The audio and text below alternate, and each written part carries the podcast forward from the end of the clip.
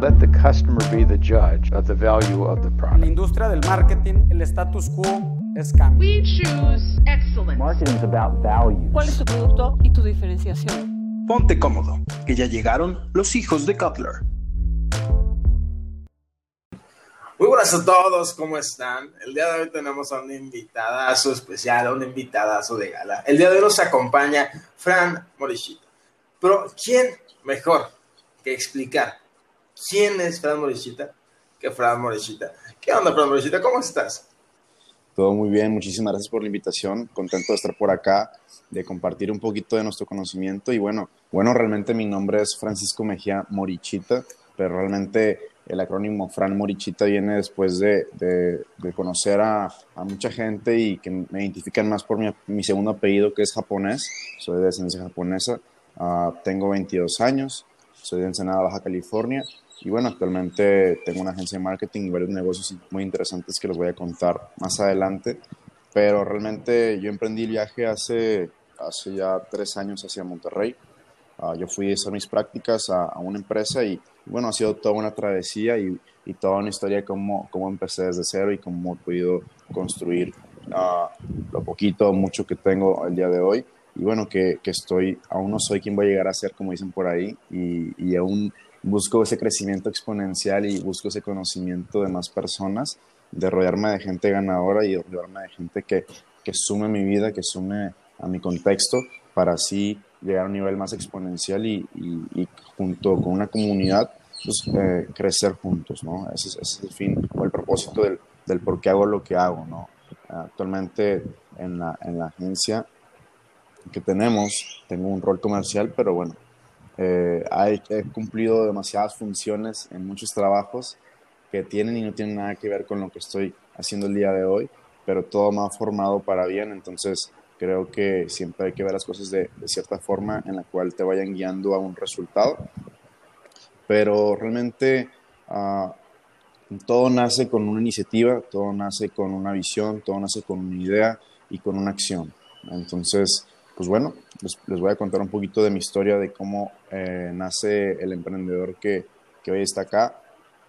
Ah, el- hace tres años eh, tenía que tomar la decisión de hacer mis prácticas profesionales en una empresa y decidí escoger Four Loco, una marca de bebidas alcohólicas, en la cual ah, conocí al dueño yo, al CEO de, de, de Four Loco, Robert Lee, que le mando un fuerte abrazo porque me dieron la oportunidad de irme de intercambio a Monterrey y bueno, fue muy complicado porque yo al no tener eh, dinero, al no ser de una familia de dinero, pues bueno, yo era, yo era el típico chavo que, que no tenía dinero, que estaba en la escuela de paga, ¿no? Entonces, pues tenía, tenía, que ser, tenía que ser rentable, pues cualquier tipo de movimiento dentro de esa escuela porque si no, pues no, no, no, no era como que tan fácil si reprobaba una materia poder pagar un, un- un extraordinario o un examen, ¿no? Entonces, pues siempre tengo que ser muy aplicado, que me fuera bien, que, que tuviera buenas calificaciones. Entonces, los primeros semestres o cuatrimestres era muy aplicado, realmente era muy centrado en el estudio, pero conforme pasaba el tiempo me, me fui dando cuenta que realmente no estaba creando un impacto, no estaba creando algo grande, ningún movimiento, no tenía nada, simplemente eran números, calificaciones. Y, y sí, a lo mejor demostraba que podía eh, memorizar números o cosas, que es lo que estudiaba, pero realmente en la ejecución, en la práctica, totalmente todo cambia.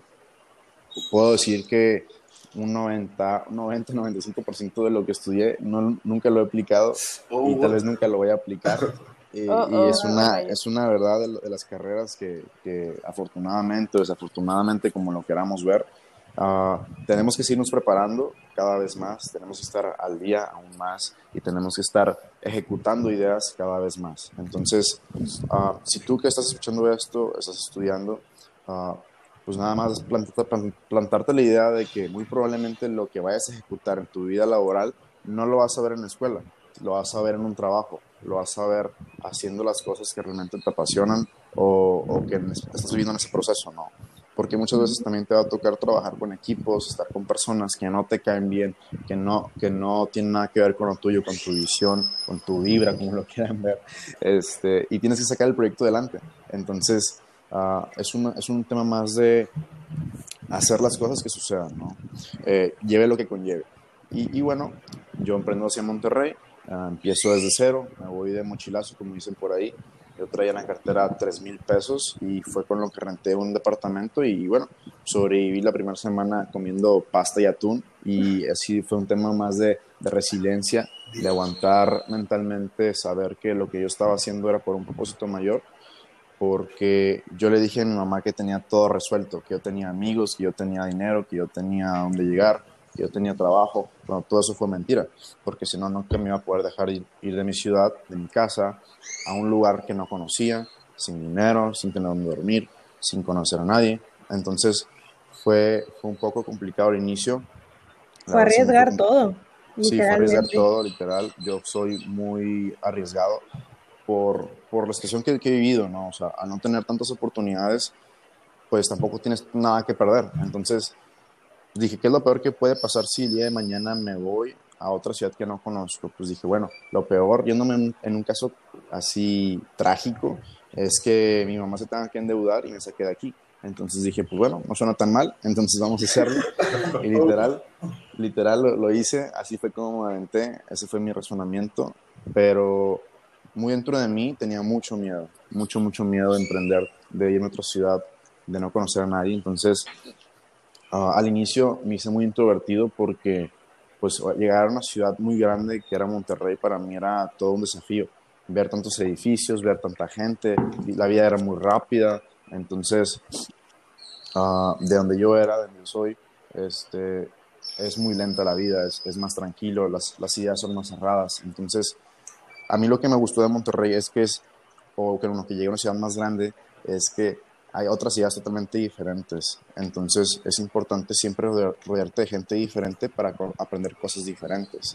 Entonces, ya una vez que aprendí esto, empecé a viajar más, empecé a otros países, empecé a otras ciudades, gente que a lo mejor no opina igual que yo, y así pude rebotar ideas y rebotar cosas, ¿no? Pero después de eso, uh, acabaron los cuatro meses de prácticas, yo di mi 100%, fui en modo aprendiz, traté de aprender todo, de absorber todo. Entonces, pues llegó la hora de decidir, ¿no? ¿Te quedas en Monterrey a trabajar en, algo o te regresas a tu ciudad, ¿no? Uh, en For Loco como tal estaba manejando eventos, eventos de BTL, íbamos a festivales, eh, me tocaba poner pues desde la carpa con todo el equipo, la lona, este, ser, bueno, dar For Locos o merch de For Loco. Entonces, la experiencia estaba muy padre, pero realmente no me pagaban por estar ahí. Si me pagaran, no sé, 5 mil pesos, 6 mil pesos, me hubiera quedado ahí porque realmente era muy feliz haciendo eso, pero realmente no me pagaban nada para poderme quedar y sobrevivir. Y como yo era foráneo, ocupaba generar dinero. Eso era, eso era lo más importante para mí, sobrevivir, porque cuando tú no puedes comer tres veces al día, cuando tú no puedes comer ni siquiera carne, pues es muy complicado mentalmente este, pues llevar el mismo nivel de vida, porque yo en Ensenada tenía un nivel de vida normal, bajo, normal, no me faltaba nada, pero llegar a otra ciudad donde yo veo que hay más y no poder tener ni lo básico es muy complicado. Entonces decidí, bueno, hablé con el director de marketing, le comento pues mi situación de que, oye, pues yo vine para acá de mochilazo, uh, ni modo, estoy acá, de que voy a dar lo, lo que tenga que dar para quedarme y, y, bueno, al final del día no se pudo concretar ninguna, ningún puesto ahí, pero sí me dieron un, una bonificación por, por haber trabajado cuatro meses gratis, con el cual pude tomar la decisión de quedarme en Monterrey y ahora sí rentar un departamento de planta y ahora sí voy a quedarme aquí, voy a dar mi 200% y bueno, voy a seguir adelante. Y bueno, para este punto, uh, a la semana empecé a buscar trabajo, ¿no? Ahora sí que yo estaba trabajando, yo estaba estudiando ahí en séptimo, séptimo, octavo cuatrimestre. Realmente experiencia laboral traía un poco porque había trabajado en proyectos personales, había emprendido una marca de lentes en, en Ensenada, había hecho eventos, traía, traía dos, tres cosas ya armadas este, que no habían funcionado así exponencialmente, pero había generado algo de resultados, ¿no? Y es aquí donde yo le digo a, a todos los chavos que están estudiando que no se esperen hasta el final, hasta que salieron de la carrera para, para a, ejecutar, ¿no? Para buscar un trabajo, sino tú desde que entras a la carrera, a la par que entras a la carrera, lo ideal sería que tú estuvieras ya trabajando en, en, eso que mismo que estás estudiando o en una rama de lo que estás estudiando para o sea, que vayas dices, ejecutando. dices para complementar las cosas, ¿no? O sea, para como que tener un poco de probadita de lo que es la vida realmente. Claro, porque realmente entre la teoría y la práctica hay mucha diferencia, mucha diferencia. Y allá afuera te van a contratar o te van a integrar un equipo realmente por lo que sabes hacer, por, no tanto por lo que o sea, por lo que sabes ejecutar, no tanto por lo que tienes en tu cabeza, porque, porque si no lo puedes bajar a la realidad tus ideas y ejecutarlas y que salgan bien y que generen un resultado, realmente va a ser muy complicado. Entonces, uh, vas a empezar trabajando gratis muy probablemente, vas a empezar regalando tu tiempo muy probablemente y después de ahí, y desde abajo. sí, desde abajo, o sea, a lo mejor te va a tocar llevar los cafés a todos o a imprimir, imprimir este, barrer, lo que sea. Pero mientras hagas lo que seas, mientras empieces en una empresa que se dedica a lo que tú quieres ser, está bien. Entonces, da tu tiempo, luego de ahí uh, trata, trata de aprender de todos, uh, llévate bien con todos, luego después de ahí entra a un puesto, igual, el que sea el que tú, el que tú más puedas perfilarte. Y bueno, ve, ve, cambiando de puesto o de rol cada vez más para que puedas identificar todas las áreas de esa empresa y saber qué es lo que tú quieres ser. Porque si no descubres, ah, mira, hay este puesto, también hay este rol, también puedo hacer esto. Si no descubres todo lo que puedes hacer, pues realmente te vas a encerrar. Y si el primero no te gusta, te vas a frustrar. Entonces tienes que estar conociendo cada área y cada proceso para ver cuál más te gusta, cuál más te apasiona, en cuál eres mejor y bueno, aportar más valor. Entonces, a la par de la carrera yo llevaría una, un, trabajo. Este, es complicado, es difícil, es pesado, pero realmente vale la pena porque cuando tú sacas de la carrera, tú vas a traer dos, tres años ya de ventaja que a nivel currículum, a nivel profesional, es lo que marca totalmente la diferencia. Yo cuando, cuando terminé la, bueno, entre comillas terminé la carrera porque yo me salí varias veces por el trabajo. Después de, la, después de Foro Loco, migro a una agencia, a una agencia de marketing digital, donde yo también era, era el nuevo, ¿no? Yo era el más chavo de toda la empresa, tenía, tenía que 20 años, yo creo, tenía 20 años y, y bueno, me pusieron al cliente más difícil para ver si yo soportaba la presión. Eh, el cliente más difícil en la agencia era Harley Davidson, era una, la concesión de Ricardo Margain ahí en San Pedro. Y, bueno, este, me tocó yo ser la, persona que manejaba todo el tema del marketing. O sea, yo tenía que coordinar al diseñador, al fotógrafo y tener, tener a la par con, con el project manager, tener el proyecto siempre bien y el, y el cliente siempre tenerlo contento. Ahí, ahí, aprendí muchas cosas porque todos los días me regañaban por algo, todos los días, todos los días, todos los días.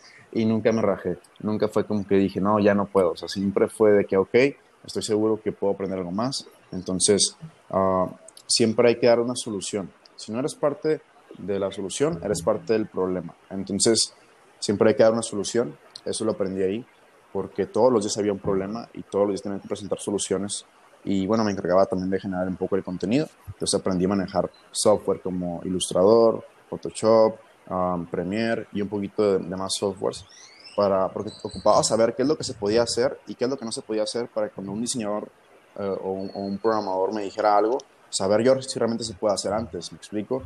O sea, tienes que conocer a lo mejor cómo funciona todo, no para que tú lo ejecutes, pero sí para que sepas hasta qué punto puedes llegar o qué es lo que sí te pueden entregar o qué es lo que no te pueden entregar.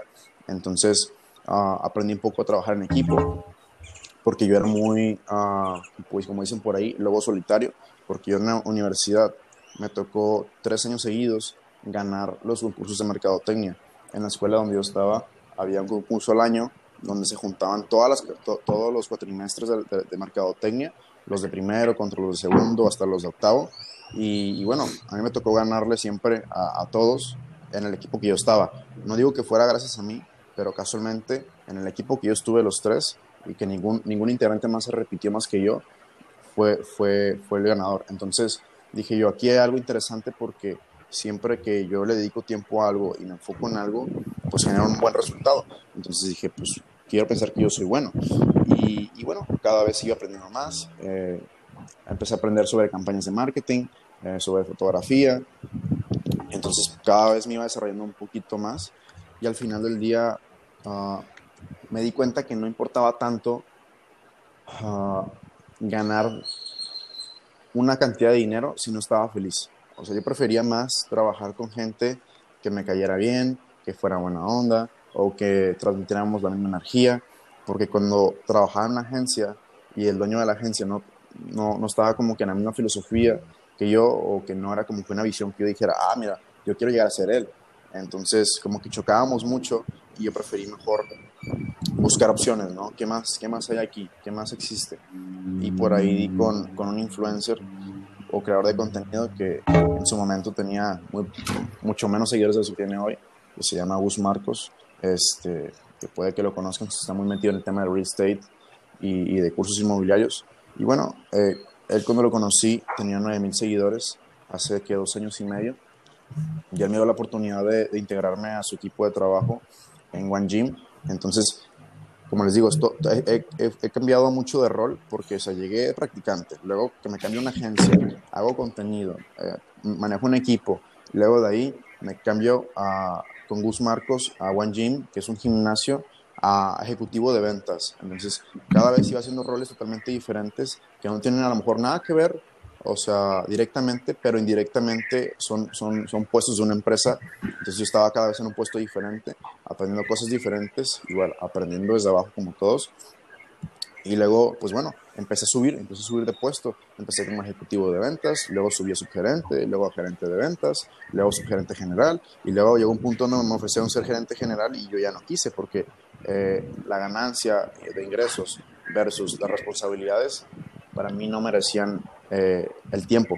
Entonces, después de, de, estar rodeado de esta persona que es un empresario y de, y de, ver todo lo que se podía crear, eso fue lo que rompió mi, mi, paradigma mental de decir, madres, aquí, aquí se puede hacer algo más porque yo lo estoy viendo, veo que esta persona que es empresaria tiene un Porsche, tiene una casa gigante, tiene X ritmo de vida, sea tantos viajes, se puede comprar esto, puede tener el otro, eh, veo que es feliz, entonces dije, yo también quiero ese equilibrio, tiene un buen físico, come bien, tiene gente que, que, lo apoya, entonces dije, yo también quiero ser así, porque, porque yo no puedo ser así, o sea, ¿qué me falta a mí hoy por hoy para poder ser una persona como, como esa persona? Entonces me, me ganchó su filosofía, su filosofía de vida, entonces pues empecé a trabajar de, ahí con él y bueno, fui escalando y llegó un punto donde yo dije, yo quiero tener mi propia empresa, pero yo ya no quiero trabajar más, más acá en, en una empresa, ¿no? Entonces decido emprender un proyecto propio, de aquí la importancia de saber con quién asociarte, ¿no? Porque me asocié con una persona que no era la indicada y volví a tronar. O sea, yo tenía un ritmo de vida estable, ganaba a lo mejor mis 15 mil, 16 mil pesos, con el cual podía pagar la renta y vivir normal, pero madres, otra vez volví a, volví a tronar y volví a caer otra vez. O sea, de, de, de, ganar a lo mejor esto estable y tener a lo mejor, no sé, 30 mil, 40 mil pesos ahorrados para sobrevivir varios meses en los que el proyecto despegaba. Al primer mes tronó y otra vez para abajo y otra vez tiene que volver a trabajar. Entonces. Y en cuanto, disculpa que te interrumpa, no, pero me dio, me dio curiosidad esa parte que dijiste de lo del socio, que pues hay que saberlo escoger. ¿Qué características o cómo seleccionas tú a un equipo, a un socio para que sepas que te va a ir pues bien, ¿no? Que vas claro. a estar en, en, conjunto con sus ideas y que van a trabajar a la par. Claro, mira, esa es una pregunta muy importante porque yo al principio me asociaba con la persona que fuera, ¿no? Con el que tuviera el dinero, porque dentro de mi mente la escasez era el dinero. Pero una vez que pasé ese límite mental o me quité esa etiqueta de, del dinero, el dinero ya lo miraba en todos lados. Entonces ya lo que me enfocaba eran los valores de la persona. O sea, okay. qué proyectos ha hecho, de qué tipo, con quién, cómo lo hizo. Entonces estudio un poquito de esa persona, su comportamiento, cómo es el comportamiento de esta persona. Y bueno, al final sus valores es lo que me, me lo que me transmite si tomo la decisión de asociarme o no asociarme. Entonces, hoy, hoy por hoy, todos mis socios son amigos, o sea, los considero como mis mejores amigos o, mi, o amigos muy cercanos porque, porque o sea, coincidimos en el tema de los valores, del de trabajo duro o del trabajo en equipo. Entonces, okay. eso en cuanto a socios. Y en cuanto a un equipo total para, para, para mis empresas, es uh -huh. que tengan más que nada la habilidad de adaptarse al cambio. Porque muy, okay. muy probablemente en una empresa, cuando vas arrancando más que nada y no hay procesos, Uh, una persona va a tener que hacer muchos roles totalmente diferentes. A lo mejor hoy tiene que grabar video, y luego tiene que editar, y luego tiene que ir por las cosas, y luego tiene que hacer también uh, fotografía, y también tiene que ir por, uh, no sé, recoger materiales para, para, otra cosa. Entonces, si esa persona no está en el mismo mindset y en la misma energía eh, de que todos tenemos que apoyarnos entre todos y tenemos que llegar al mismo resultado, va a ser muy complicado. Entonces, más que nada, habilidades de, de adaptabilidad y de trabajo bajo presión. Eso es muy importante. Ok, perfecto. Gracias por contestar la pregunta. Y este, para terminar con tu historia, obviamente si quieres contar alguna cosa más acerca de tu emprendimiento que consideres importante que escuchen los demás, quisiéramos saber un consejo que le darías a los estudiantes y a los recién graduados. O sea, ¿a qué nos vamos a enfrentar en el mundo de la mercadotecnia? ¿Qué nos recomendarías tú como emprendedor? Claro, pues primero que se preparen mucho, bueno, y más que se preparan mucho, que intenten, intenten sus ideas. Eso es lo más importante. Porque aunque te prepares mucho y no ejecutes nada, pues no va a servir de nada. Entonces, más bien, uh, en, constante aprendizaje, pero ejecuta todo eso. Entonces, yo miraba muchos tutoriales en YouTube, en plataformas de aprendizaje para ejecutar ideas. Y bueno, uno, uno de los emprendimientos más importantes que he tenido hasta la fecha es Savers. Es una marca de cubrebocas de, bueno, Empezó siendo una marca de cubrebocas y luego se ha ido transformando en una empresa de productos para la higiene personal. Y bueno, este, ese emprendimiento el año pasado le fue muy, muy bien. Ahorita actualmente está en cadenas OXO, todos los cubrebocas en todo el país. Normalmente tú para entrar en OXO tienes que estar, eh, testean en, en, una zona regional tu producto y luego de ahí vas expandiendo. Pero al ser el producto tan, tan de urgencia, tan, tanta demanda, luego con, con, todo el punch que teníamos en redes sociales, pues bueno, el producto en vez de entrar, no sé, a 100 tiendas, entramos directamente a más de 20 mil tiendas en todo el país, pero para eso tuvimos que tener una infraestructura, más de tres fábricas, este, tener bien las redes sociales, tener publicidad, entonces allá afuera te vas a enfrentar con un, con un mercado, con un, con un océano rojo y un océano azul, entonces pues depende en qué quieras emprender y qué tipo de proyectos quieras hacer, pero al final hay que, hay que diferenciarse mucho o ser los primeros, ¿no? Ser los primeros en, en, esa idea para, para, ganarle, para ganarle la jugada a todos. Entonces siempre hemos intentado cosas, o sea, para llegar a este punto de éxito o, de, o, de, o que ese negocio llegara a ese nivel de éxito, este, tuvimos que haber pasado a lo mejor por 5, 6, 10, 15, 20 proyectos que no funcionaron. Entonces, que no se desanimen si el primero, muy probablemente el primero nunca les va a pegar, es muy difícil que el primero se pegue. Entonces, que sigan intentando cada vez más proyectos nuevos. Eh, actualmente estoy igual, eh, no, intentando proyectos nuevos, por eso voy a, voy a Tulum. Voy a lanzar una marca, una marca de sombreros, por ejemplo, una marca de sombreros personalizados. Voy a sacar eh, en conjunto con un artista eh, una serie de cosas. Entonces, pues bueno, ando, ando siempre innovando cosas para, para, para vender y, y, para cubrir necesidades que yo veo en el mercado. Entonces, al final del día, simplemente es enfocarnos en, en esto que nos gusta y ejecutarlo. Claro, okay. muchísimas gracias. Muy interesante, no nada más tu historia, sino también los consejos que nos diste a través del episodio. Espero que las personas que estén escuchando esto hayan puesto mucha atención, porque la verdad hubo ahí unas ideas muy valiosas, unas frases que, que ah, no manches, la voy a poner en un marquito en mi cuadro. Este, pero sí, la verdad, muy, muy interesante. Eh, la verdad, muchas gracias por estar aquí con nosotros, por prestarnos de tu tiempo, de tus ideas, de todo. No, hombre, muchísimas gracias a ustedes por la invitación y nada, desearles que realmente hagan eso que les apasiona y a lo mejor si no lo encuentras al inicio, nunca persistir, ¿va? Perfectísimo, Fran. Oye, tengo una pregunta antes de terminar. ¿Dónde te podemos encontrar? ¿Dónde podemos hacer tu trabajo? ¿Dónde podemos hacer lo que haces? ¿Alguna cuenta? Algo? Ah, claro, sí, en Instagram, fco.mkt de marketing, sí. así me pueden encontrar. Perfectísimo. Excelente. Y también a los hijos de Kotler, arroba hijos de Kotler, no se olviden. Muchas gracias por compartir nuestra experiencia y tiempo y nos vemos en el siguiente episodio. Vale, gracias a ustedes. Gracias. Hasta el próximo.